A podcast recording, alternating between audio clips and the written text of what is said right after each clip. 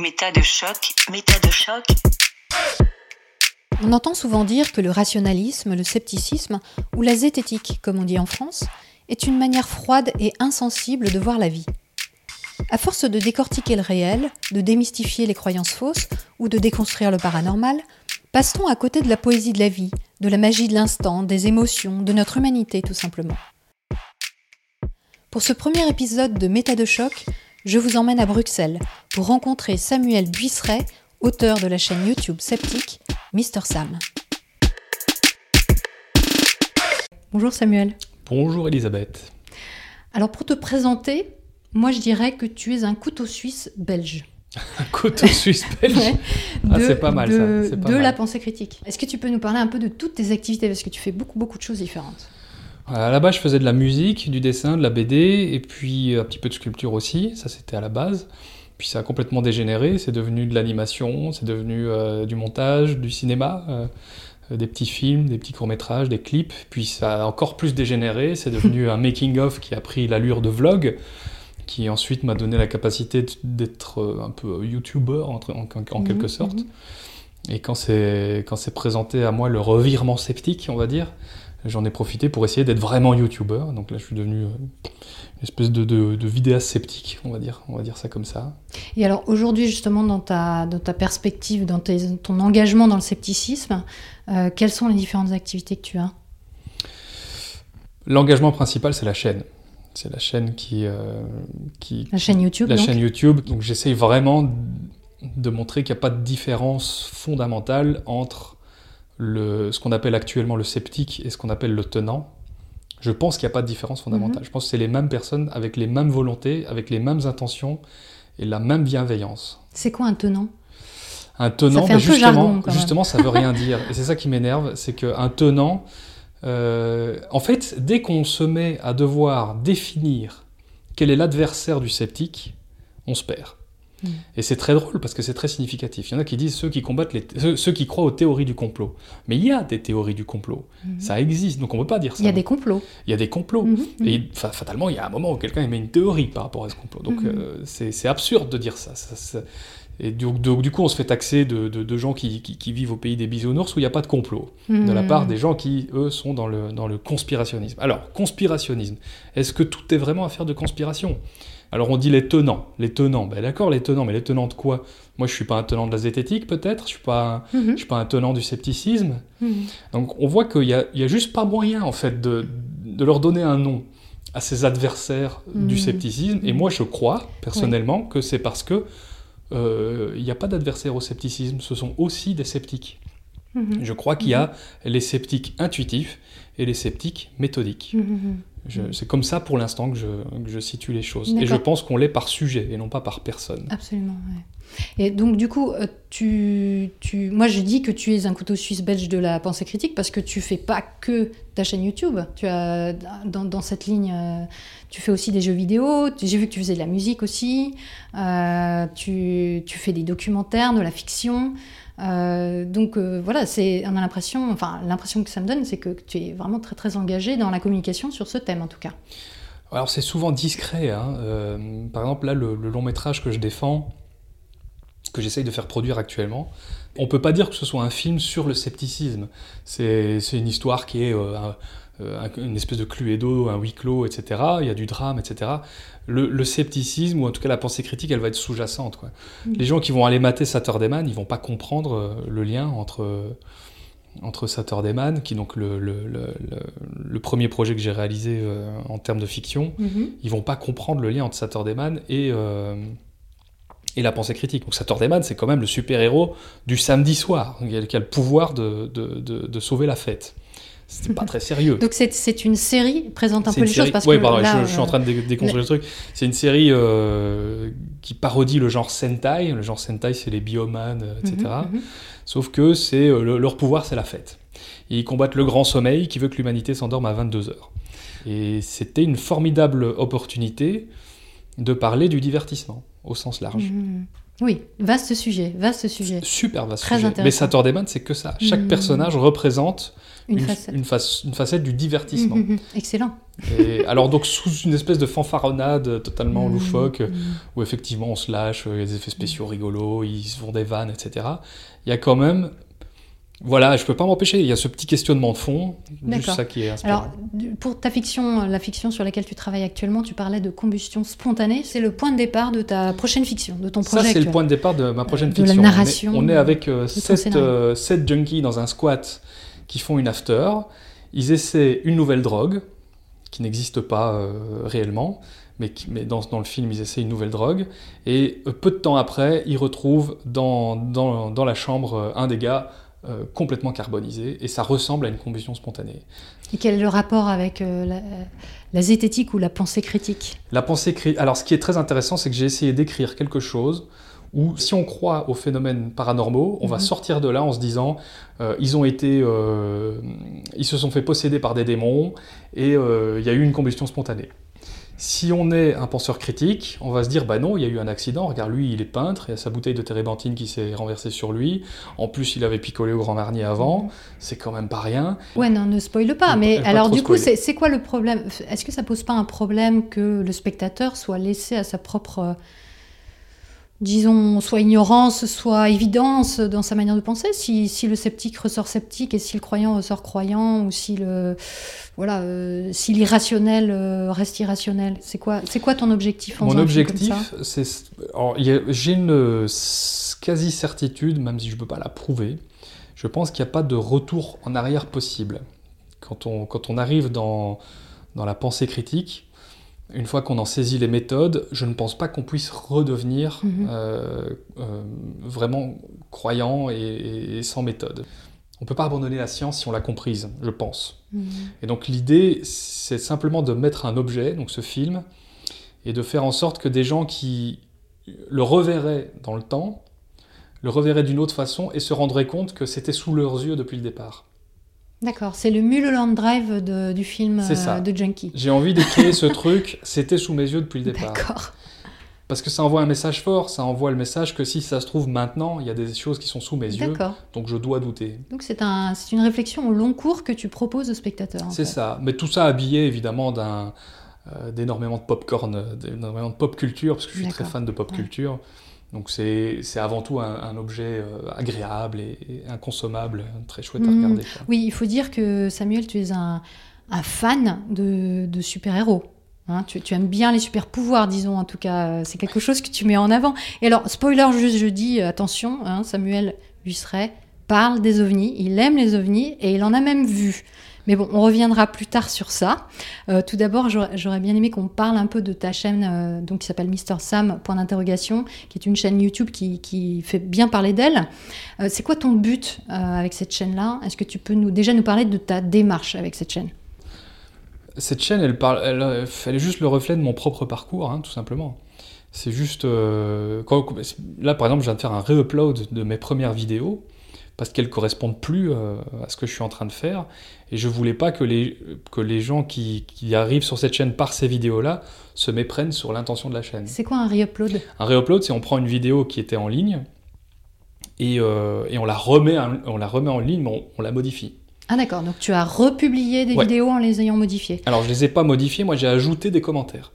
Donc je m'autocritique Ah, dans les choses que je dis. Mais en tout cas, moi, j'a- j'apprécie beaucoup ta chaîne et c'est vrai qu'elle a déjà, euh, c'est époustouflant de logique. Euh, tu passes euh, vraiment, tu essaies d'aller dans tous les recoins des questions qu'on peut se poser, etc. À, à chaque fois, tu, bon, on voit que c'est très construit, hein, et tu reviens à chaque fois euh, sur l'idée de départ pour suivre un fil. Euh, tout est extrêmement euh, rigoureux, on va dire. Donc c'est un mélange de méthodes et il y a aussi beaucoup d'humour, beaucoup de pédagogie aussi. Et ben, je propose qu'on écoute tout de suite un extrait de ton émission. Mais très cher curieux, il paraît que les super pouvoirs, ça n'existe pas. Quoique, avec un peu d'astuce, eh ben, l'être humain a réussi à s'en créer quelques-uns. Aujourd'hui, on se parle à distance, on voyage dans les airs, on a doublé notre espérance de vie, on soigne des maladies qui étaient considérées comme des malédictions, hein, il n'y a pas si longtemps que ça. Comment avons-nous fait? Que s'est-il passé ces 200 dernières années pour que tout change radicalement à ce point-là? Et si tout partait d'une seule et même idée? En fait, c'est tout bête. Plutôt que de miser sur des superstitions millénaires à l'efficacité hasardeuse, Je vois un trésor. Et ben, on s'est mis en quête de la meilleure méthode possible pour réaliser nos rêves. Une méthode qui marche à tous les coups, aussi fiable que le fait qu'une pomme tombera si on la lâche, et qui évoluera au fil de ses échecs et de ses victoires sans jamais cesser de se remettre en question. Les fruits de cette méthode sont aujourd'hui rassemblés sous un seul mot, euh, bah, méconnu et trop souvent mal utilisé, la science. Et si cette méthode était la clé de tous les super pouvoirs possibles? Je vais lire dans vos pensées.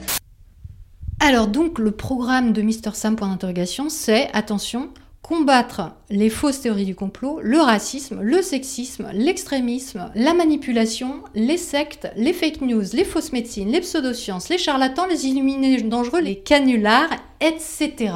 Bah dis donc, quel programme Ouais, je suis un peu gourmand. Hein.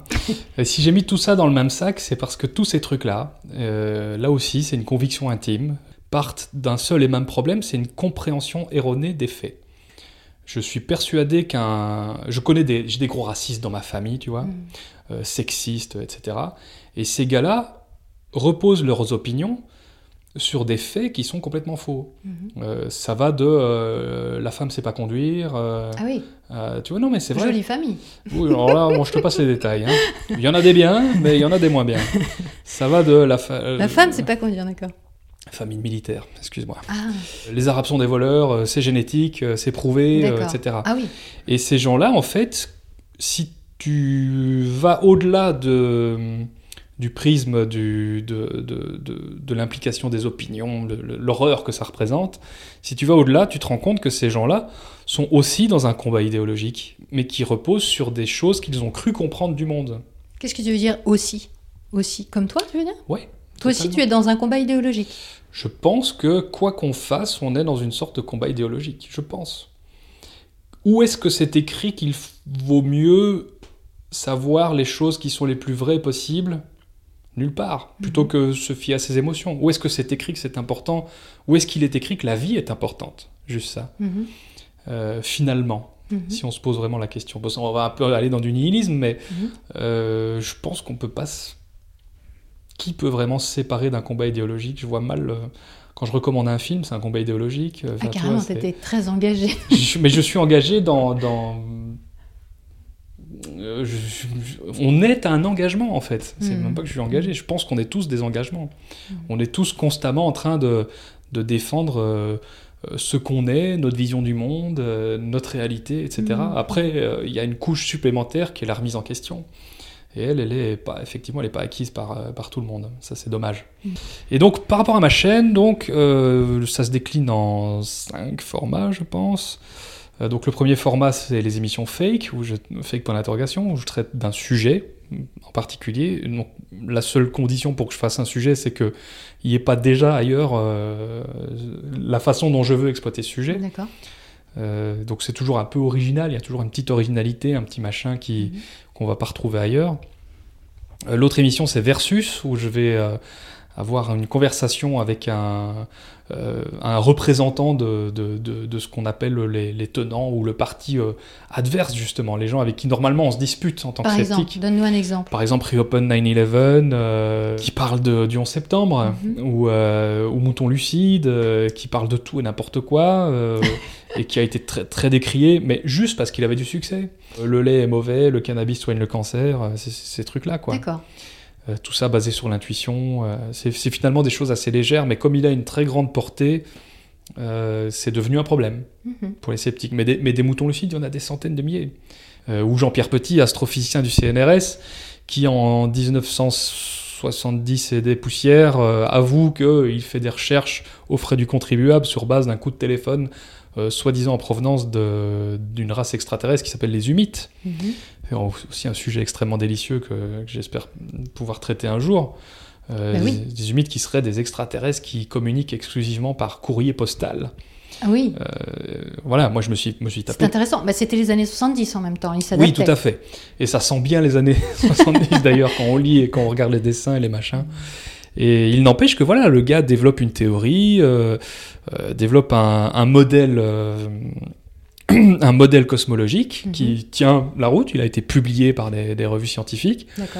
Et il y a un tel divorce entre le public et la science aujourd'hui que Jean-Pierre Petit faisant l'effort qu'il faut pour communiquer auprès du public, le public se retrouve totalement acquis à sa cause, puisqu'il n'a pas été pris, euh, puisqu'on ne l'a pas pris par la main autant que Jean-Pierre Petit l'a fait, pour lui expliquer bah, le lambda CDM ou en tout cas les modèles cosmologiques actuels Mhm. qui, eux, font consensus euh, dans le milieu scientifique.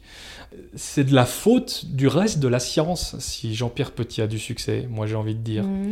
C'est parce que la science n'est pas assez vulgarisée, c'est parce qu'il n'y a, pas- il y a pas cette main tendue que Jean-Pierre Petit a faite. Le gars a quand même fait des, des vingtaines de BD Ouais. qui sont excellentes en plus, hein, Mhm. qui sont d'un très très bon niveau, qui Mhm. sont recommandables. Hein, c'est pas, un- c'est pas un tartuffe quoi.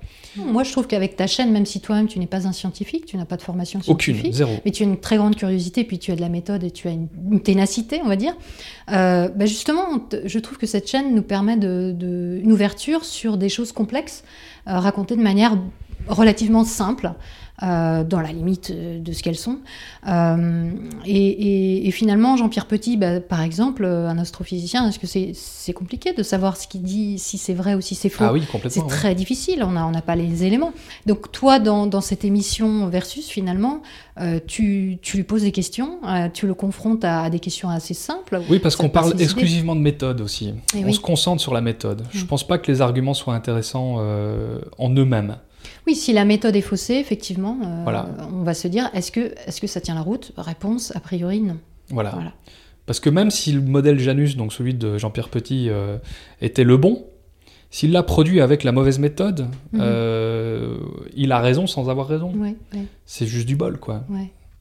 Ça ne prouve rien. Ça me prouve rien. C'est comme à l'école, quand, quand un examen de maths, euh, on te demande de faire un, un calcul, mais c'est le, dév- dé- le développé du calcul qui compte et pas juste le résultat. D'où ça te vient, cette envie de, de communiquer comme ça avec le public? Ben, parce que j'étais moi-même euh, un, un fervent croyant à l'époque. Et donc je veux donner euh, à des gens l'occasion de ne pas tomber dans les travers que j'ai subis, dans les travers dans lesquels j'ai été. Je crois que c'est Mhm. juste ça, hein, l'intention de... Enfin oui, voilà, de donner la clé des pièges dans lesquels on est soi-même tombé en fait. Mhm. C'est juste ça. C'est... Mm. Ça donne la sensation de faire le bien. Alors euh, voilà, c'est tout, hein, c'est pas C'est compliqué. hein. satisfaisant. C'est satisfaisant, Ouais. voilà. Et alors, dans toutes ces recherches que tu as faites, parce qu'on voit que vraiment il y a beaucoup de fond dans tout ce que tu proposes, euh, dans, toutes ces, dans toutes ces choses que tu as apprises, j'imagine, sur, euh, sur le chemin, qu'est-ce qui t'a mis dans un état de choc? Qu'est-ce qui a été une révélation su- au sujet de ton mode de pensée à toi et qui a finalement peut-être même changé ta manière de penser?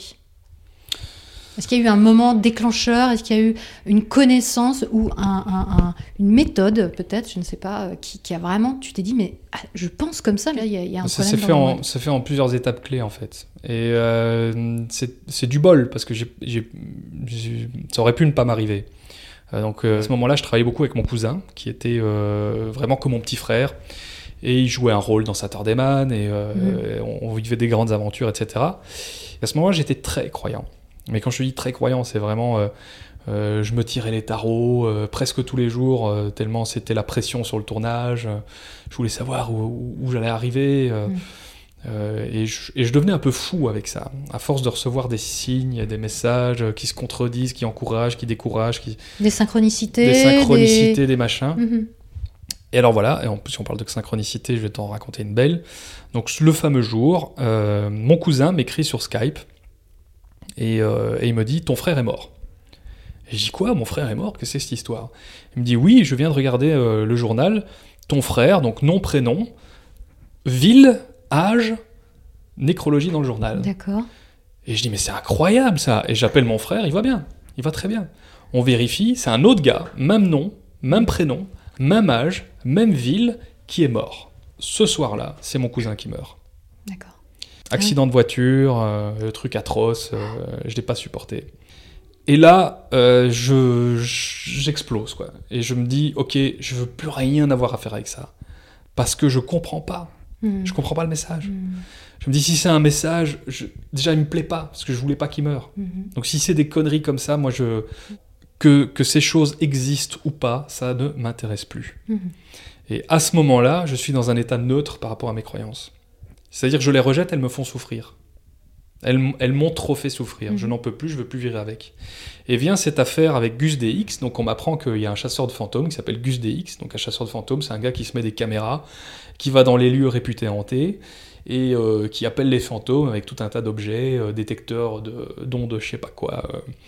euh, on sait pas trop si ça sort d'un Kinder Surprise ou d'un machin truc. En tout cas, voilà, il a des lampes qui s'allument, c'est mystérieux, il met un térémine, il met et il se passe des trucs, euh, etc. Et le type a l'air digne de confiance, etc. Et euh, moi, je commence à m'intéresser à ces émissions parce que inconsciemment, je me dis tiens, je vais peut-être avoir des nouvelles de mon cousin, savoir s'il y a un au-delà. D'accord.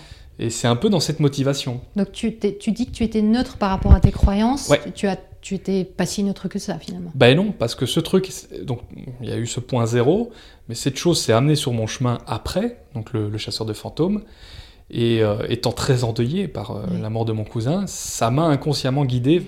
Et un jour, ce fameux Gus DX filme euh, de la télékinésie, Donc un, un événement paranormal. un événement paranormal, une boîte à outils qui tombe alors qu'il était à l'étage, plein cadre, on voit personne, il n'y a personne depuis des heures. Seule explication possible s'il n'y a pas trucage, de la télékinésie. Mhm. Je me dis, bon, on s'emballe pas, je télécharge la vidéo, je la vérifie et je découvre un trucage. D'accord. Par tout un procédé que j'explique dans Fake Mhm. 1. Donc évidemment, j'invite les gens à aller voir le- tout Fake 1 s'ils Mhm, veulent, toute mhm, l'histoire qui est mhm. vraiment intéressante parce qu'après j'ai caché le secret du gars et tout, enfin c'est un sacré bordel.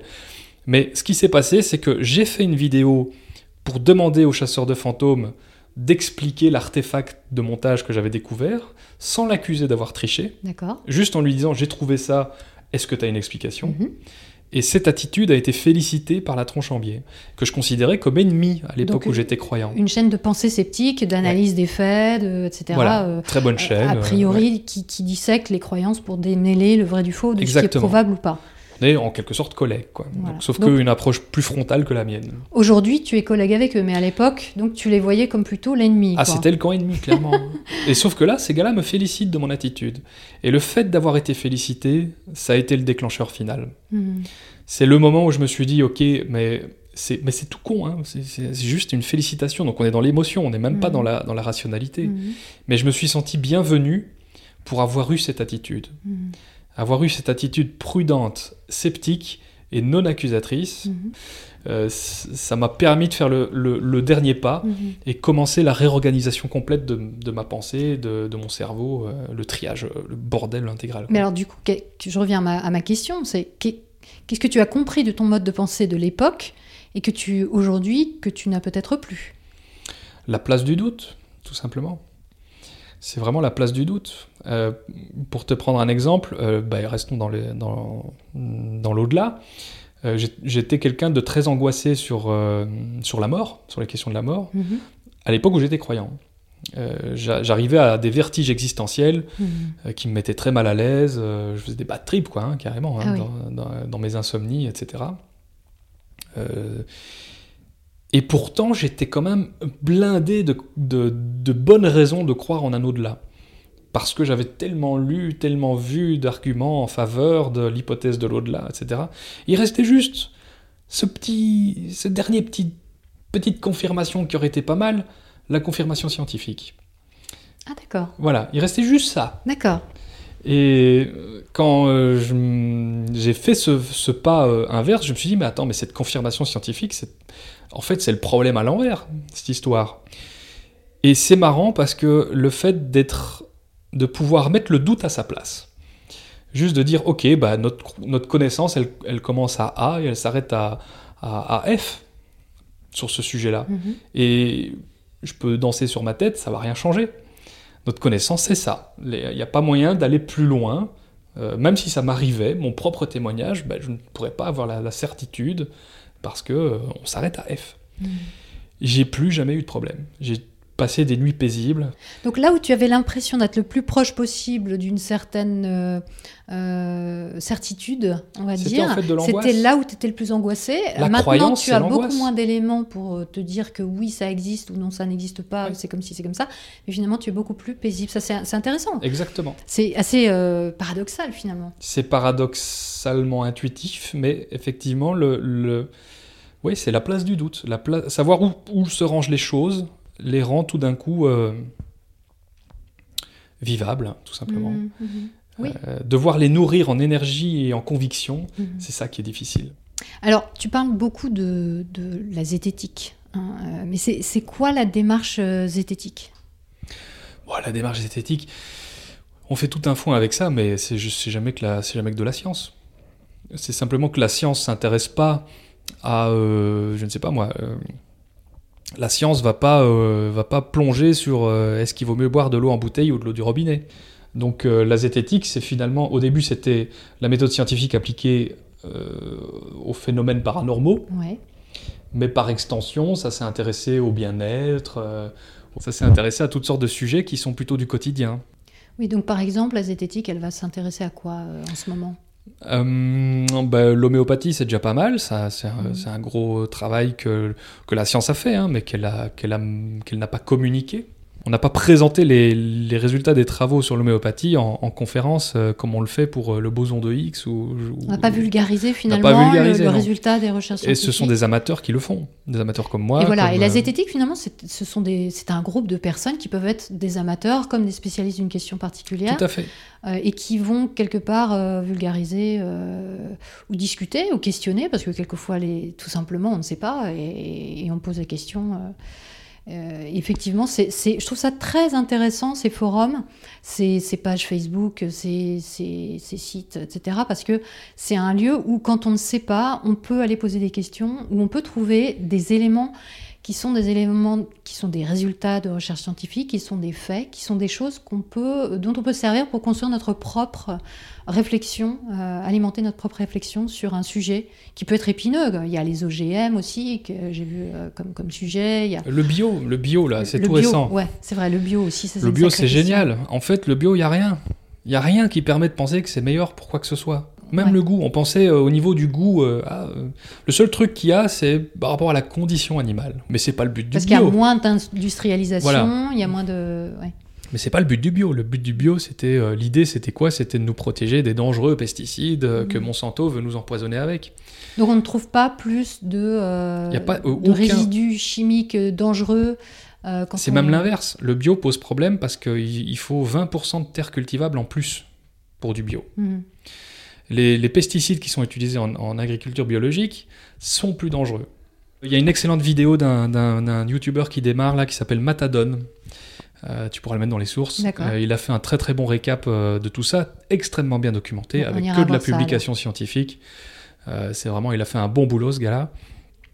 Et, et oui, c'est hallucinant. Tu, tu- tu passes les arguments un par un et il n'en reste aucun. Mhm.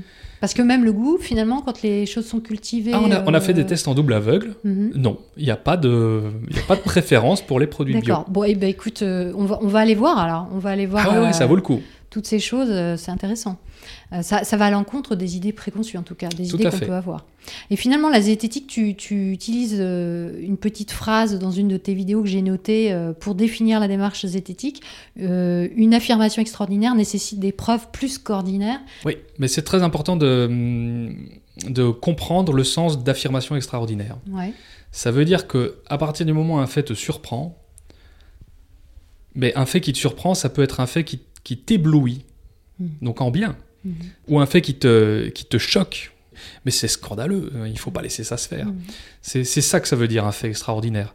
Parce que souvent on pense qu'un fait extraordinaire c'est juste euh, les extraterrestres ou quoi. Mhm. Non, non, non, c'est quand on est euh, sollicité par... euh, euh, regardez ce que les euh, ce que les réfugiés ont fait, euh, etc. Alors on- ça ça nous ça nous ça éveille en nous un truc de oh mais on va pas se laisser faire. Ça c'est un fait extraordinaire. Mhm. Ou, ou quand ça nous éblouit, euh, même chose. Regardez cette magnifique euh, euh, ce, ce squelette de dinosaure qui en fait n'existe pas, qui vient d'un concours Photoshop. Mhm. euh, voilà, c'est c'est ça un fait extraordinaire. faut vraiment avoir un, un- le, que le bullshitomètre soit calé sur euh, le sentiment. Et il y a beaucoup, beaucoup, beaucoup d'affirmations extraordinaires sur Internet en ce moment. Donc euh, c'est quelque chose qui, quand on, quand on s'y intéresse, c'est une mer infinie en fait tout ça. Euh, Bah oui. c'est- compliqué euh, au bout du compte. euh, On peut s'intéresser à certains sujets. Après, il y en a tellement, tellement, tellement qui sont développés. Beaucoup de choses très fausses évidemment sur Internet. Euh, quand on, est, quand on est sceptique, tu dis dans une de tes vidéos aussi, tu dis il ne faut pas avoir une trop grande soif de preuves. Pourquoi tu dis ça? Parce que finalement, quand on, quand on a envie de savoir la vérité, bah, on cherche les preuves. À quel Euh, moment je dis ça? Euh, je sais plus, je sais plus dans quelle vidéo exactement. L'absence de preuve n'est pas preuve de l'absence. Ah oui, oui, oui, oui, oui, oui, oui, oui. Ça, c'est un classique. Effectivement, notre connaissance, elle s'arrête à un moment. Et par exemple, Dieu, voilà, euh, il n'y a pas de preuve euh, que, que Dieu existe. Mais c'est pas parce qu'il n'y a pas de preuve que Dieu existe que Dieu n'existe pas. Mhm. Mais c'est pas parce qu'il n'y a pas de preuve qu'il n'existe pas que du coup Dieu existe. Mhm. Et, et inversement. Donc à un moment donné, il faut juste bien comprendre que l'ou- l'outil zététique, l'outil science, a une limite euh, franche. Mhm. Et, et au-delà de ces limites, c'est de l'opinion. C'est de la vie personnelle. Euh, Donc euh, ces espèces de consensus qui voudraient dire que euh, non, non, les zététiciens ne croient pas en Dieu, ne croient pas aux extraterrestres, ne croient pas à une vie après la mort, si c'est majoritairement le cas, ça n'a rien à voir avec la zététique. C'est une erreur de penser ça. Mhm. Parce qu'il n'y a rien qui permet d'infirmer ces choses-là. Parce Mhm. que en elles-mêmes, elles sont ininfirmables, elles sont euh, irréfutables. Oui, c'est juste qu'elles ne sont pas débattues finalement dans le cercle zététique parce qu'elles sont hors sujet. Finalement, on n'a pas euh, voilà, d'éléments pour, euh, pour en parler.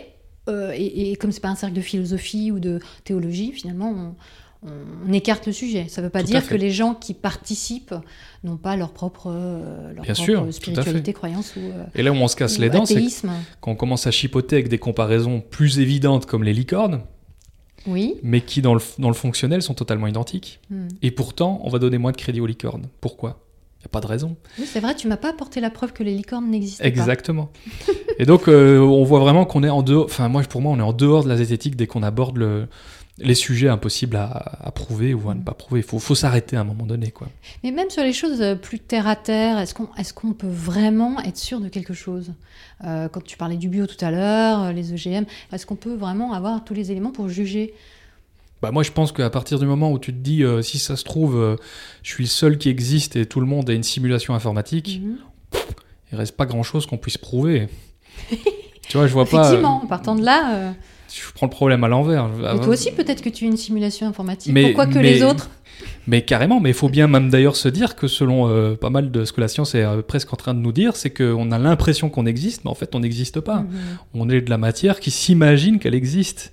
Et ça, ça, ça bug, ça rentre pas. C'est pas On possible. a du mal. On a du mal. Et pourtant, et pourtant euh, ce serait, en tout cas, euh, rasoir Une aidant, la, la, la, la chose actuellement la plus raisonnable à penser. Ah carrément. Ah bah carrément, oui. D'accord. Ok. Oui, donc euh, bon, bah là effectivement, on est sûr de rien finalement. Bah oui, à ce moment-là, je veux dire... euh, D'accord. Et alors, dans tout ça, parce que nous, on a cet instinct de se dire, bah non, mais j'existe, hein, j'existe, je suis là, etc. Et, et la question de l'instinct, c'est une question qui est quand même toujours très euh, proéminente euh, dans tous nos processus de décision. On, on- on pense bien souvent que, bah oui, c'est évident. C'est évident que, euh, si on reprend le- l'exemple du bio, c'est évident que faire les choses de manière naturelle, entre guillemets, euh, c'est bien mieux que de mettre des, euh, des produits chimiques dans la terre. Donc on a cette, euh, cette espèce d'a priori dans bien des cas finalement. Quel est le problème de l'instinct? Parce que on est né avec ça, hein, ça fait partie de notre constitution humaine. Il nous a servi cet instinct quand même et il nous sert toujours. Donc c'est quoi le Comment est-ce qu'on peut gérer ça finalement? Mais je crois qu'on peut jamais le gérer. Je crois que on a des, on a des astuces qui sont euh, bah, les méthodes qu'on a, donc la science, machin, etc., pour, Mhm. pour contrôler, pour, euh, pour, pour moins se planter, pour avoir moins tort et, et- et moins souvent se faire avoir. Mhm. Mais on peut jamais gérer ça. On n'a qu'un aperçu du monde. Donc fatalement, la conséquence directe, c'est qu'on va se planter, quoi. Je vois, je vois, je vois pas comment, euh, comment éviter ça. On- Juste ça, la nuit n'existe pas. Objectivement, la nuit n'existe pas. Mhm. En fait, le spectre lumineux qu'on perçoit est très très faible. Et effectivement, quand, euh, quand il fait nuit, on voit plus rien. Mais si on, verrait, si on voyait le spectre lumineux entier, il y aurait jamais de nuit. Il y aurait, il y aurait jamais de nuit. On verrait Mhm. tout le temps clair, tout le temps. Mhm. Ça, c'est la réalité vraie. Et elle nous est inatteignable. Mhm. Jamais on ne verra ça. Donc, c'est-à-dire que à part- oh, oh, tout ce, tout ce qu'est la science, c'est tout ce qu'on ne, c'est tout ce qu'on ne peut pas appréhender, en fait. Donc, on est d'office. Voilà, on est. Oui, on on, est- utilise des outils finalement, le- les, les outils qu'on peut à, notre ça. niveau pour essayer de, de comprendre l'incompréhensible, comme, comme l'idée de l'infini, euh, comme l'idée d'un univers euh, infini par exemple. Ah Oui, l'infini, c'est génial. On n'arrive pas à comprendre ce que c'est, mais on sait qu'il y a des infinis plus grands que d'autres. Ah bon? Ah, je savais pas, je sais pas au Ah courant. bah, je t'en fais un très simple. Euh, T'as l'infini de 0 à l'infini. Les chiffres donc? Ouais. Bah, il y a un infini plus grand que ça. Ouais. C'est celui qui contient aussi les chiffres en négatif. D'accord. Ah oui, c'est vrai ça. Boum. Tout à coup. Et ça, tu vois, voilà. Donc Et on il sait est pas. forcément plus grand. Et bah oui, bah, quelque carrément. part, Même s'il y avait juste moins un derrière. Mhm, mhm. Donc, euh, tu vois, tout d'un coup, un truc qu'on comprend pas, on sait malgré tout qu'il y a un, un truc plus grand que lui qui existe et qui est composé de la même chose. Enfin, moi, ça me fascine des trucs comme ça. Moi, j'ai une question là qui me vient. D'où viennent la majorité des problèmes euh, qu'a connus l'humanité? Il y a des biais fondamentaux. hein. Un des plus gros problèmes, c'est l'argument d'ignorance. Donc, ça consiste à dire qu'une proposition est vraie parce qu'elle n'a pas été démontrée fausse. Voilà, c'est con. C'est tout con. Donc, mais- ça, on revient à la licorne. On revient à la licorne, ouais. Mhm. On revient à la licorne. Et ça, c'est ce qui fait que l'homéopathie tient encore debout. Mhm. C'est que on va toujours dire euh, oui, mais c'est parce que la science ne sait pas encore tout. Oui, Euh, c'est souvent avancé ça. Ce qui, donc- est, ce qui est vrai, mais ce qui n'est pas un argument. Exactement. Donc, euh, par exemple, tu, tu vois, là, je suis sur le 11 septembre avec euh, Reopen 9-11 et il présente tout plein d'arguments euh, troublants. Oui. Si ça se trouve, il y a vraiment un complot. Si Mhm. ça se trouve, effectivement, les États-Unis nous cachent que Ben Laden, c'est un acteur, ou je sais pas, j'invente. Et ils ont fait tomber les tours. Et ils ont fait tomber les tours, pourquoi pas? Mhm. Mais je vais pas le favoriser. Je vais d'abord préférer l'hypothèse la plus parcimonieuse, qui est, euh, après étude et après discussion, euh, ce que j'ai appelé l'hypothèse IOSD, c'est-à-dire la thèse officielle, plus euh, une petite touche d'erreur humaine, le secret défense, euh, l'incompétence de certains journalistes, l'opportunisme de certains Mhm. politiciens, qui ont créé ces zones d'ombre qui entourent le 11 septembre, qui ne sont pas expliquées par la thèse officielle, mais qui voilà et tout cet ensemble représente pour moi l'hypothèse la plus parcimonieuse. Mais si ça se trouve, je me trompe. Mais tant que l'hypothèse la plus parcimonieuse n'aura pas été écartée, C'est-à-dire que tu donnes des explications avec des choses qui sont moins spectaculaires que le fait de dire que Ben Laden serait, euh, serait Ouais. un pantin et que... une hypothèse parcimonieuse, c'est une hypothèse qui fait intervenir le moins de nouveaux éléments interrogatifs, D'accord, le moins de nouveaux mystères. d'accord. Et ça, c'est la logique du rasoir d'Occam.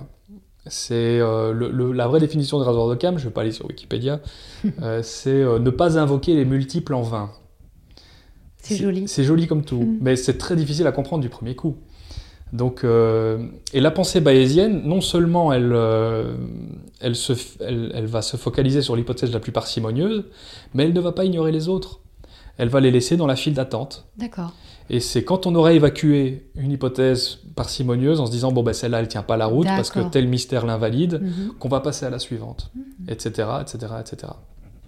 Et tu parlais également du biais de confirmation, donc qui serait le- la deuxième, enfin maintenant peut-être dans ton esprit la, la première cause de, de problème euh, chez, chez l'homme. Oui, au niveau populaire, c'est euh, simplement la tendance qu'on a à avoir la confirmation de ce qu'on pensait déjà. Mm. Euh, quand un journaliste euh, au, au Monde euh, saute sur, un, sur euh, une étude scientifique qui prouve qu'il y a 25% de cancer en moins chez ceux qui mangent du bio et qui se trompe, Mhm. c'est pas parce qu'il est incompétent, Mhm. c'est parce qu'un journaliste est par définition à la recherche du scoop. Oui. On le met face à un scoop, il va d'office avoir moins tendance à vérifier. Parce qu'il est face à ce qu'il recherche. Il a donc très envie d'avoir ce truc. Et c'est une, c'est une erreur fondamentale de l'humain. Si on le met face à ce qu'il demande, il va pas regarder ce qu'il y a dedans.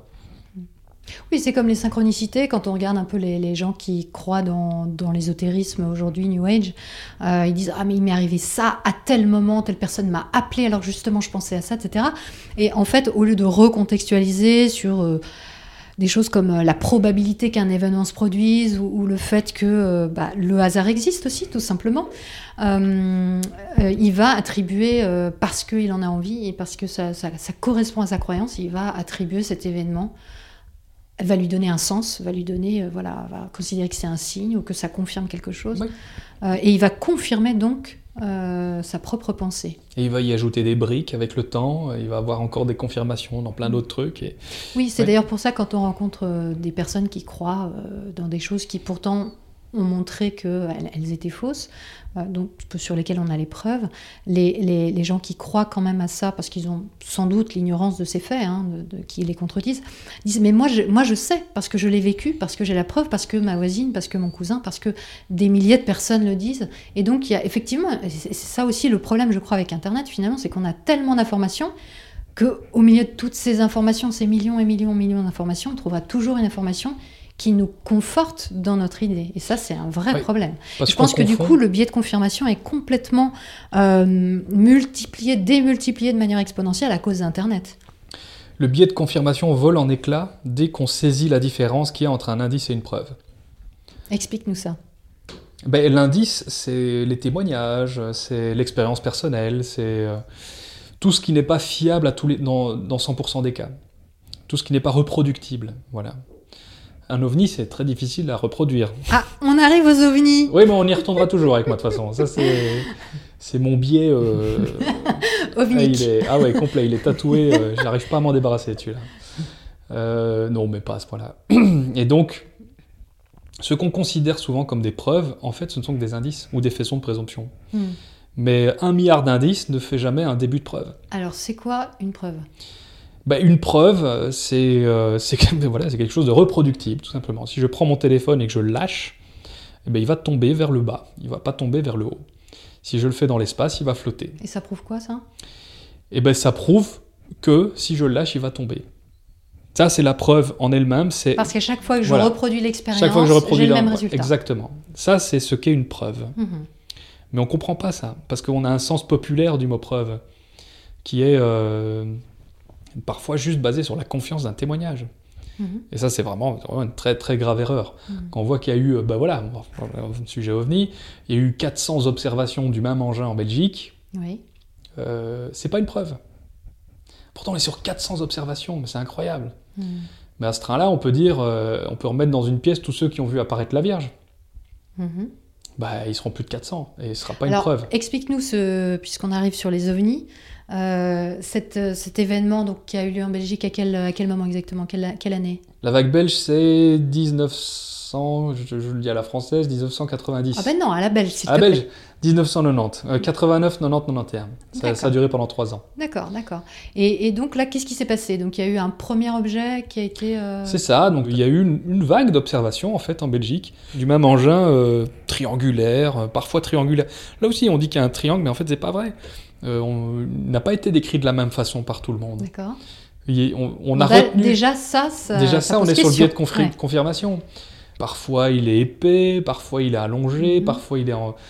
Et en fait, on se rend compte qu'on a affaire à toutes les sortes de triangles possibles et imaginables, euh, avec, avec un point au milieu, pas de point au milieu, des, des feux clignotants verts, rouge, jaune. ils se- Et à un moment, on se dit, mais oui, mais est-ce que c'est... Alors, si on veut y croire, on, on se dit, c'est cohérent, la preuve, ils ont tous vu un triangle. Si on veut euh, mettre le truc à l'épreuve, voir quelle est sa solidité, la qualité de l'indice, Mhm. de nouveau, hein, l'indice, l'indice amène à, à- à chercher une preuve. Est-ce que ça vaut le coup de chercher une preuve avec ce genre d'indice? Ben non, parce que c'est déjà un sacré foutoir. Rien qu'au niveau des témoignages, ils sont pas d'accord. Ils font pas le même dessin, les gars. Euh, Il y en a un, il a vu un rectangle, et puis euh, Ah. finalement, tu le réinterviews une fois, une semaine plus tard, et non, mais le rectangle s'est transformé en, en- en triangle. Ah. Tu fais, ah bon, d'accord. Bon, alors pourquoi, pourquoi 400 personnes ont vu un triangle finalement alors? Parce que c'est ça la question finalement. C'est quand même troublant. On se dit. euh, Alors moi je sais pas, si ça se trouve ils ont vu un truc. Si ça se trouve il y a vraiment des ovnis, c'est... il y a 25 marques euh, de, de vaisseaux euh, sur la planète Zorglub et, euh, et ils sont venus au showroom des vaisseaux. Tu vois, mais pourquoi pas Pourquoi pas On n'en sait rien. Mhm. Euh, je, je caricature en faisant de l'humour, mais si ça se trouve, oui, c'était des engins différents d'une planète où on fait des engins en forme de triangle Et de rectangles qui se transforment. et de rectangles qui se transforment. Non, mais si ça arrive vraiment, comment on fait? Mais voilà. Alors, alors on me dit, oui, bah, avec ta science, tu passes à côté. Bah oui, bah oui, avec ma science, je passe à côté. Parce que la science n'a pas vocation de prouver absolument tout ce qui existe. Elle prouve ce qui est à sa portée. Mm. Ça, c'est pas à portée de la science. Donc on a cette vague d'observation qui, qui a été évidemment portée par les médias. Oui, alors c'est ce Euh. que j'allais dire. Peut-être que c'est aussi un, un média qui reporte un événement et puis finalement les gens. Ça s'est vu dans d'autres euh, situations en lien avec les ovnis, euh, où tout un tas de personnes, à la suite d'une première parution dans les médias, vont faire des témoignages en disant oui, j'ai vu ça, et reprennent en réalité les descriptions qui sont dans les médias, Bah oui. euh, et, et non pas, et, non, et, et rien d'autre en fait. Euh, Totalement. donc, il, y a une, il y a une expérience qui a été menée là-dessus. hein. On, a, on a demandé à un canard du coin de, de publier un article comme quoi une- un ovni avait été observé et qui l'aurait vu euh, témoigne euh, par téléphone. mhm, mhm. Et, on a, et, et donc dans l'expérience, ils ont reçu des dizaines de témoignages extrêmement euh, euh, convaincants Mhm. de personnes de bonne volonté qui ont l'air. euh, Alors ça se trouve, ces personnes ont vu un truc. Et l'ont remplacé ou, ou- ou changé dans leur mémoire. On n'en sait rien, mais c'est Oui. des trucs qui arrivent. Ça pose la question de la mémoire aussi, parce que finalement, euh, on, on se rend compte de plus en plus aujourd'hui que euh, la mémoire euh, n'est pas fiable du tout. Euh, la plupart des choses qu'on a en mémoire sont en réalité fausses, modifiées, voire n'ont jamais existé du tout, du tout. Euh, et ça, c'est ça, c'est des observations scientifiques, euh, des expériences qui ont été faites depuis des années, des décennies maintenant. Euh, donc, on peut effectivement se dire, comme tu disais tout à l'heure, qu'un indice n'est pas une preuve et que c'est pas parce que quelqu'un témoigne que, même s'il peut être extrêmement sincère finalement et sûr de lui, que c'est une réalité, que ça reflète une réalité ou que ça peut servir, ça peut servir pour élaborer une théorie en tout cas. Totalement. Et c'est ce qui me pose problème, moi, avec ma propre observation d'OVNI. C'est que Alors. je, je l'ai dans ma mémoire. Mhm, Je suis devenu sceptique beaucoup plus tard. mhm. Et voilà, démerde-toi avec ça. C'est dans la mémoire. Qu'est-ce que tu as vu? Alors, moi, j'ai fait toute une vidéo là-dessus. Elle est assez drôle d'ailleurs. J'ai fait pas mal. Je me suis lâché au niveau animation. Je me suis fait plaisir. Euh, j'ai vu un truc. Et j'étais pas seul déjà. Mhm. Ça, c'est important quand même. C'est mon ex qui l'a vu en première. Euh, en premier, je sais pas, je sais pas comment, comment on dit. Je suis très mauvais en français euh, alors, de base. en, alors, en belge, je sais pas, mais en français, on dit en premier. En premier, ouais. Je suis, je suis un, je suis un autodidacte de la langue française. Hein. J'ai pas été longtemps à l'école, moi. D'accord. Euh, donc elle faisait une sieste et elle a ouvert les yeux. Elle a vu ce truc. Donc on était en toiture dans un dans un immeuble de quatre étages. Mhm. Elle a vu ce truc à travers le Velux au-dessus d'elle et elle m'a témoigné que au moment où elle a ouvert les yeux, le truc a commencé à se lever et est parti vers le nord, si je ne m'abuse. Donc à ce moment-là, elle a crié en me disant un ovni, un ovni, un ovni. Moi j'étais dans le salon. Il était 4 heures de l'après-midi à peu près. Mhm. Et euh, elle m'avait déjà fait le coup. Ah. Euh, donc moi je oui c'est ça, bien sûr. Euh, si si, regarde, il Tu va étais arriver. sceptique. J'étais sceptique. Pourtant c'est une époque où j'étais très croyant. J'allais dans les crop circles et tout. Mm.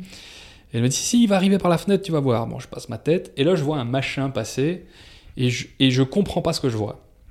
Je ne comprends pas ce que je vois. C'était pas une soucoupe, c'était pas un, un modèle euh, standard d'ovni. Mm. Donc mon cerveau, en fait, ça c'est mon analyse postérieure, mon cerveau n'arrive pas à caser ce qu'il voit dans une case. Mhm. Donc il le comprend pas. Mhm. Euh, on aurait dit, euh, au début j'ai cru que c'était des oiseaux qui volaient en cercle bec contre bec. Je me rappellerai toujours de, de ce truc. Cette pensée m'a traversé l'esprit. Je me suis dit, mais t'es complètement con, mon gars. Ça ne- ce serait encore plus mystérieux. Oui, voilà, ce serait encore plus mystérieux que l'OVNI, quoi. Et puis je me suis dit, non, c'est- ça doit être des, des sacs en plastique qui sont attachés par un, un truc et qui font un mouvement. Mais c'était tellement symétrique, pentasymétrique ou hexasymétrique, j'en sais rien, je me rappelle plus trop. Que, euh, et puis, puis ça ressemblait pas à des sacs en plastique en fait. Puis je me suis dit, c'est un parapluie cassé. Vous voyez déjà la description qui Oui, commence à. T'essayais de trouver en fait une rationalité à ça. Mon cerveau, malgré que j'étais très croyant, au moment où je vois le machin, qui ressemble pas à un ovni, en tout cas à l'image populaire Oui, d'un oui. ovni, mon cerveau essaye de le, de le mettre dans une case Mhm. rationnelle. Et puis, il, il abandonne euh, ce travail, après avoir essayé... Et puis alors, j'observe ce que je vois. Mais pendant tout ce temps-là, pendant tout le temps où j'essaye de le caser dans une case, pendant le moment où j'observe, je suis toujours pas en train de me dire, je regarde un ovni. C'est ça qui est assez fou Oui. et, et qui m'a qui m'a surpris euh, qui m'a surpris vis-à-vis de moi-même quoi. Donc j'ai vu le bazar partir et le temps que je réagisse, euh, il était trop tard quoi. Il était déjà très loin. J'ai pris mon appareil photo, j'ai photographié un ciel Mhm. bleu quoi. Pas- Ah. Et machin était un point. Nous n'avons pas de preuves. Il n'y a pas de preuve, mais ça n'aurait même pas fait une preuve parce qu'une photo ne peut pas être une preuve, Mhm. euh, ni un, ni une vidéo. Mhm. Donc euh, j'ai immédiatement fait une petite animation 3D pour me rappeler du truc, j'ai fait des dessins, j'ai fait des descriptions, j'ai noté la direction du vent parce que euh, en bon connaissant de l'ufologie, je savais tout ce qu'il fallait faire, pour, euh, Mhm. etc. J'ai envoyé à la Sobeb, j'ai envoyé à Jean-Pierre Petit à l'époque déjà. Ils ont pris ça avec une légèreté. ah oui, un ovni. Genre, euh, c'est mon quotidien. Bah, en, en quelque sorte, c'est un ovni. Je veux dire, c'est un objet volant non identifié. Tu, Mm. tu, tu, ça, on peut le dire. Complètement. Voilà. Tu n'as pas pu l'identifier et Non. il est a priori bien passé devant tes yeux, a priori. Et aujourd'hui, le souvenir que j'ai dans ma tête est complètement inexplicable. Je vois même pas par où l'aborder. Mhm. C'est quoi la différence, juste rapidement, entre du coup la- la- le phénomène ovni et les extraterrestres? Est-ce qu'on peut dissocier les deux? Parce qu'il y a aussi des, des gens qui, au lieu de faire la chasse aux fantômes, font la chasse aux extraterrestres. Ils sont, ils sont dissociables dans le sens où le phénomène ovni est une réalité, Mhm. Il y a bel et bien des choses qu'on détecte dans le ciel qu'on comprend pas. Mhm. Moi, j'ai interviewé à l'époque le, le- le pilote de F-16 qui a chassé euh, un ovni euh, qu'il avait sur son radar avec un éco-radar de la base confirmé, etc. Ah. Il l'a jamais eu en visuel, mais il l'a chassé pendant toute une nuit. Et le machin faisait des accélérations à 12 000 km/h en angle droit. Ça, c'est réel. J'ai eu les trajectoires de vol, euh, on les a faites confirmer par l'armée. Enfin, c'est une réalité. Il y a un phénomène qui est le phénomène ovni. Après, il y a plusieurs explications à ce, phénomène, euh, au cas par cas. Et une des explications est l'hypothèse extraterrestre, qui, elle, pose d'autres problèmes. Mhm. Quand on compare les témoignages de fantômes avec les témoignages d'ovnis, on a, on a un énorme gap euh, de, de qualité de témoin. Ça pose des questions philosophiques. Mhm, mhm. Il n'y a pas euh, des représentants euh, de l'armée en, en brochette, des gens à qui on a confié les clés des missiles nucléaires des USA. Il n'y a pas ça au niveau des fantômes. Donc on peut, on peut avoir un esprit critique et s'intéresser très sérieusement aux ovnis. Moi, je suis très sérieusement intéressé aux ovnis, et le fait que j'en sois témoin change complètement mon, mon approche du truc. J'aurais été extérieur, j'aurais pas été témoin, j'aurais rangé le Mhm. phénomène ovni dans la même catégorie que les fantômes. Euh, quand on est sur son propre témoignage, on peut pas renier une partie de ce qu'on a en soi. On peut pas. On peut la, on peut l'entourer, lui dire, euh, ok, ben voilà, t'as un souvenir, il a été transformé avec le temps. Mhm.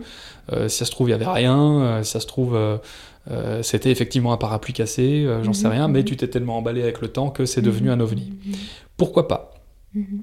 Mais tout ça fait que moi, le phénomène ovni, je vais y apporter plus d'attention. Euh, Oui, tu es, tu es biaisé finalement Je par suis ta biaisé. propre expérience. Exactement. Mais tu essayes d'avoir euh, une approche euh, Rationnelle, rationnelle aux choses. Et Disons, moi, l'impression que tu me donnes surtout, c'est que ça a attiré ton attention sur cet élément, sur ce, sur ce, sur ce questionnement et que ça te passionne. Ouais. Euh, et je pense que, bah, effectivement, on est tous intéressés par des sujets qui nous touchent au départ. euh, après, effectivement, euh, il faut déconstruire ce qui peut venir euh, barrer le chemin à, à- Ouais. à- à- à des raisonnements raisonnables, on va dire. Voilà. Mais je préfère tenir compte du fait que je suis biaisé que de me mentir et, me considérer comme quelqu'un qui aborde ce sujet Mhm, comme n'importe mhm. qui. Oui, oui. Je trouve ça plus, le cas. moins dangereux Ouais. de tenir compte du biais qui est là, Mhm. qui partira pas, ou il partira Alors, avec le temps peut-être. ça nous, ça nous amène euh, au dernier sujet que je voudrais aborder avec toi, qui est l'épistémologie, que tu mènes avec brio dans tes, dans tes vidéos, euh, qui est, donc, euh, tu vas nous expliquer ce que c'est, mais euh, qui- lorsque tu expliques des, des- des choses, lorsque tu donnes des éléments de réflexion, des faits, etc., tu t'adresses à des gens qui, a priori, pensent l'opposé de ce que tu es en train de démontrer. Comment est-ce qu'on peut euh, aborder une personne qui a des croyances pour qu'elle nous écoute, qu'elle soit en tout cas dans le questionnement, euh, dans la remise en question possible de ce qu'elle croit? En fait, c'est extrêmement simple. Ça, demande juste beaucoup de discipline et pas mal de pratique. Euh, donc, l'entretien épistémologique consiste simplement à essayer de comprendre quelles sont les briques fondatrices d'une croyance. Donc, pour ça, il faut questionner une personne, mais se- la questionner comme si on était son élève, comme si on voulait apprendre d'elle. Il faut être un peu un Mhm, élève mhm. impertinent et bienveillant. Mhm. Apprends-moi. Euh, je veux te rejoindre dans ta croyance. Donc il faut être sincèrement intéressé Il par... faut être sincèrement intéressé et il faut évidemment avoir comme priorité absolue la cordialité. Si la cordialité est rompue, s'il y a le moindre stress, on arrête la conversation, c'est inutile. Il faut de la complicité pour arriver à, à un bon entretien épistémologique. Mhm. Et, et une fois qu'on a saisi les briques fondamentales, c'est simplement de questionner pourquoi ces briques sont là, Mhm. euh, comment elles sont arrivées là, et qu'est-ce qui les maintient en équilibre. Et en général, ça suffit à provoquer une remise en question. Donc la personne se rend compte des fondements de sa croyance? Et de la faiblesse des fondements de sa croyance. Mais toute la construction qui est au-dessus, elle, elle est, elle est sophistiquée, elle est, elle est pleine de bons arguments, de, de- de choses extrêmement précises et, et convaincantes. Mais les petits piliers de base, en fait, ils tiennent pas très bien. Mhm. Et c'est juste ça qu'il faut atteindre. Et il faut l'atteindre avec sympathie, avec délicatesse, et savoir, savoir placer un silence. C'est le plus important. Effectivement. Parce que la remise en question s'effectue toujours dans l'intimité de la solitude. Toujours. Il n'y a jamais un type qui va arriver qui va dire Oh, mais oui, j'avais jamais pensé, euh, merci, tu m'as sauvé, euh, je, je, je- je pense totalement autre chose maintenant. Mhm. Oui, la, la, la, la remise en cause doit être personnelle Voilà, et doit être un travail personnel finalement. c'est ça. Et c'est long et il faut que chacun ait son rythme, euh, il faut jamais brusquer. Mm. C'est comme ça qu'on obtient le meilleur résultat. C'est jamais en étalant les arguments qui prouvent que l'autre a tort, etc. Et le second effet qui se coule de cette méthode, c'est que si elle, si c'est la personne qui a raison, à ce moment-là, tu pourras pas faire autrement que t'en rendre compte. Et donc t'apprends de l'autre en fait. Oui. Donc euh, un entretien épistémique, ça te permet de toute façon d'apprendre. Mhm. D'apprendre déjà que tu te trompais complètement sur la façon dont la personne pensait son truc. Mhm. Parce Ah que oui. à chaque fois que tu creuses, tu te rends compte que tu avais un a priori qui était faux. Mhm. Ça, c'est inévitable. On ne devine jamais du premier coup comment une personne pense, Mhm. même si on se dit Ah, toi, tu penses ça parce que tu as besoin d'être rassuré. Non, c'est pas vrai. On ne, on ne devine jamais du premier coup ces choses-là. Même par rapport aux gens qu'on connaît, même par rapport aux gens de notre famille. À chaque fois que j'ai creusé, j'ai été surpris, sans exception. Ok, eh bien, sans transition, nous passons à la minute stupide. Ça me parle, ça. La minute stupide. La minute stupide. Samuel, raconte-nous la chose la plus stupide que tu aies faite dans ta vie. Prends, oui, prends une gorgée d'eau. Prends a- ton élan. Il y en a deux qui me viennent à l'esprit. La première, c'est quand j'ai euh, voulu impressionner une fille à l'âge de 12 ans en essayant d'éteindre l'interrupteur euh, dans un geste de karaté avec mon pied, et où je lui ai envoyé mon pied dans la tronche, en fait. Excellent. Ça marque un jeune, ça. Et alors, la- la- la- les conséquences de cette Euh, bah, bah, la mort de vacances terminée, voilà, fini, adieu, au revoir. D'accord. Il avait commencé ou c'était Ah avant oui, non, mais l'histoire était belle en plus, ça se passait Ah, vachement bien. Euh, attends, elle aimait me regarder jouer à la Game Boy, hein, c'était Ah oui, magnifique. c'est confortable. C'est confortable. Mais depuis, j'ai retrouvé une qui a plus ou moins la même chose, donc tout va bien. Tout finit bien. Excellent. Bon, peut-être ça, ça fera l'objet d'une autre émission. Oui, voilà. Euh, et donc la deuxième chose. Mais, mais la chose là, vraiment la plus stupide que j'ai pu faire, c'est cette époque d'emballement euh, vers 2003 où je vivais en communauté euh, avec des artistes dans une espèce d'usine désaffectée Mhm. et, et où on est devenu très spirituel. Et je suis rentré dans un... Je suis devenu un inquisiteur. Et, et je me revois encore, c'est un moment de honte terrible. Je me rappelle encore être seul face à, à tous mes colocataires, Bible en main, Mhm. en train de leur faire des grandes leçons, le bras tendu, euh, Ah oui. en psalmodiant euh, et en prenant des, vers- des versets euh, et tout, etc. Ça, c'est une des plus grosses conneries que j'ai fait de ma vie. de- En même temps, c'est intéressant de passer par là pour se rendre compte comment ce genre de choses arrive et à quelle absurdité le fait de pousser un raisonnement qui est une croyance, le pousser à fond, amène à des absurdités comme celle-là. Et, et on comprend mieux, du coup, euh, pas mal de, de- de saloperies qu'il y a eu dans l'histoire. C'était des mecs qui partaient d'une Mm, bonne mm, intention. Enfin, c'est pas. C'est En tout cas, c'est ce qu'il pensait. c'est ce qu'ils pensaient. euh, et donc, depuis, euh, je suis persuadé que tout le monde, en tout cas la plupart des gens, pensent faire le bien. Oui. Même quand ils font vraiment des grosses, grosses crasses. Et est-ce que tu penses que ça, ça ne pourrait jamais t'arriver à nouveau? Si, euh, si euh, ça peut me réarriver avec euh, la zététique, euh, c'est très tentant d'ailleurs. Mhm. C'est très tentant de s'énerver euh, et de, de dire euh, Mais vous êtes tous complètement idiots euh, et je vais vous le prouver et de balancer la preuve euh, et, et même peut-être d'avoir raison. Mhm. Mais où est l'efficacité, où est la transmission, où est le- où est l'enrichissement là-dedans? Il y en a, il y en a pas. Bon, donc ça veut dire qu'il y a quelque chose en toi qui, qui, qui a cette tendance-là? Oui. Il y a une- Euh, moi, moi, suis une tendance mégalomane euh, Ah. très, très très forte. Ah ouais, d'accord, c'est l'info là. que je combats. Ouais. D'accord. Que je, tiens dans Comme- la casserole ah, à pression là. D'accord, Euh, tu la tiens dans la casserole à pression. Ouais. Tu n'as pas cherché à la comprendre, à savoir d'où elle venait ou... Si, Euh, si, je vois très bien d'où elle vient, mais je peux pas y faire grand chose. D'accord, donc tu te cadres Je me cadre, ouais. et tu te recadres. Mmh, ouais. Mhm. D'accord. Bah écoute, merci beaucoup Samuel. Merci à toi et euh, longue vie à MetaChoc. merci. Voilà.